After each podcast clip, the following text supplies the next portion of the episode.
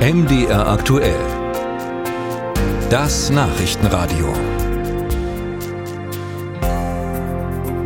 Nach dem Haushaltsurteil des Bundesverfassungsgerichts sucht der Bundeswirtschaftsminister nach Wegen, die fehlenden Milliarden aufzutreiben. Heute Vormittag traf sich Robert Habeck in Berlin mit den Energie- und Wirtschaftsministern der Bundesländer, um auch sie in diese Suche nach Lösungen einzubinden. Danach sagte Habeck, man sei dabei, Wege zu finden. Es würden verschiedene Maßnahmen diskutiert. Genaueres war noch nicht zu erfahren. Auch der Thüringer Wirtschaftsminister Wolfgang Tiefensee von der SPD war bei dem Treffen dabei. Auf dem Rückweg von Berlin habe ich ihn im Auto erreicht. Herr Tiefensee, hat Sie das Treffen mit Robert Habeck hoffnungsvoll gestimmt? Das ist nicht der richtige Begriff. Äh, wir sind zusammengekommen zu einem Arbeitsgespräch und sind nicht äh, mit der Hoffnung gestartet, dass wir die kurzfristige und mittelfristige Lösung für die schwierigen Probleme finden werden sondern äh, Hauptpunkt ist gewesen, dass uns der Wirtschafts- und Klimaschutzminister informiert darüber, wie die Lage ist äh, und dass wir einen Austausch miteinander pflegen. Und um es vorwegzunehmen, wir haben uns fest versprochen, dass wir im engen Kontakt bleiben und noch vor Weihnachten eine weitere Sitzung machen, in der Hoffnung, dass wir da mehr wissen. Robert Habeck sprach ja anschließend von einem Schulterschluss mit den Ländern. Sehen Sie den auch? Wie war die Atmosphäre bei dem Treffen? Atmosphäre war sehr konstruktiv und kollegial. Ich habe festgestellt, dass in wesentlichen Punkten Einigkeit bei der Energieministerkonferenz und Wirtschaftsministerkonferenz besteht. Aber was natürlich äh, am Ende bleibt, äh, ist die große Verunsicherung nicht nur der Unternehmerschaft, sondern auch der Bürgerinnen und Bürger, nicht zuletzt auch derer, die Landeshaushalte jetzt auf den Weg bringen müssen. Und wir haben uns äh, einmal die Zahlen angehört. Mündlich wurde uns berichtet, wie viel Geld äh, in Rede steht, an welcher Stelle. Das ist einmal der Klima- und Transformationsfonds, aber auch andere Fonds sind davon betroffen. Und wir haben einschließlich mir Gelegenheit genommen, auf die kritische Lage hinzuweisen, wenn nicht schnell Entscheidungen gefällt werden für den Haushalt 23 und auch für den Haushalt 24 fortfolgende.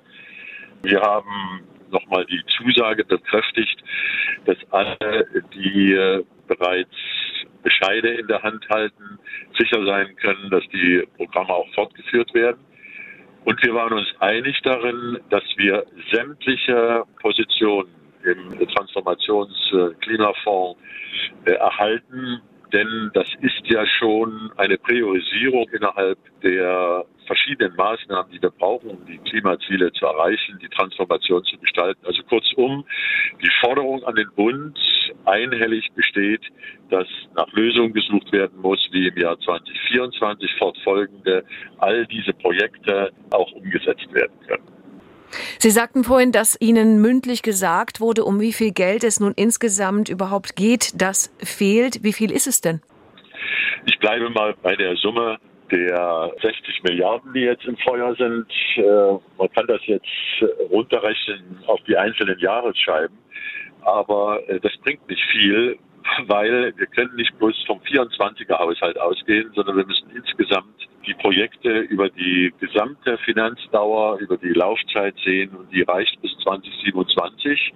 Und deshalb äh, habe ich mich dafür eingesetzt äh, und bin unterstützt worden von einer Reihe von Kolleginnen und Kollegen, dass wir jetzt mal, abgesehen von der Aussetzung der Schuldenbremse 2023, intensiv darüber nachdenken, wie wir 24 bis 27 gestalten und obwohl die Chancen relativ gering sind, plädiere ich dafür, dass wir die Schuldenbremse reformieren. Ich denke, wenn ich auf die CDU-Ministerpräsidenten unterschiedlicher Länder höre, dass die Tür offen ist dafür, darüber zu diskutieren und gegebenenfalls als Option B auch über ein Sondervermögen, einen Fonds reden, was äh, für die Bundeswehr möglich war, sollte für die Unterstützung der Transformation, die Unterstützung von Unternehmen und Bürgerschaft genauso möglich sein.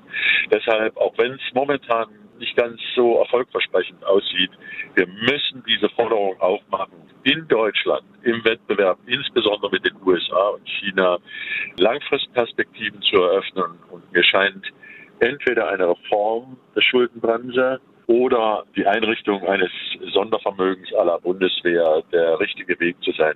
Und für den müssen wir uns einsetzen.